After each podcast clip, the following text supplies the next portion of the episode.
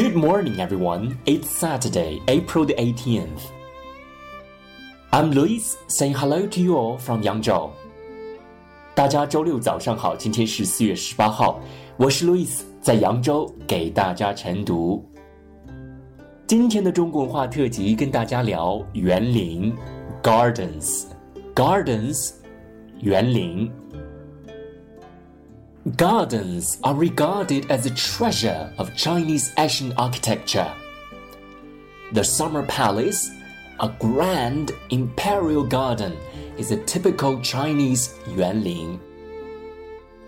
The Chengde Summer Resort, which showcases natural scenery, was a place for emperors to avoid the summer heat and conduct his court affairs. Ancient yuanlin or gardens in Suzhou are elegant and classical. Dotted with artificial hills, bridges, and terraces, natural landscapes were concentrated in yuanlin.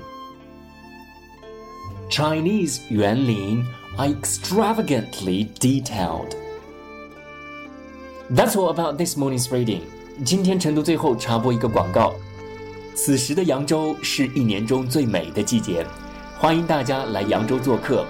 而来扬州呢，要看瘦西湖 （Slender White Lake），同时也不要错过个园、河园这两座园林。You will be amazed。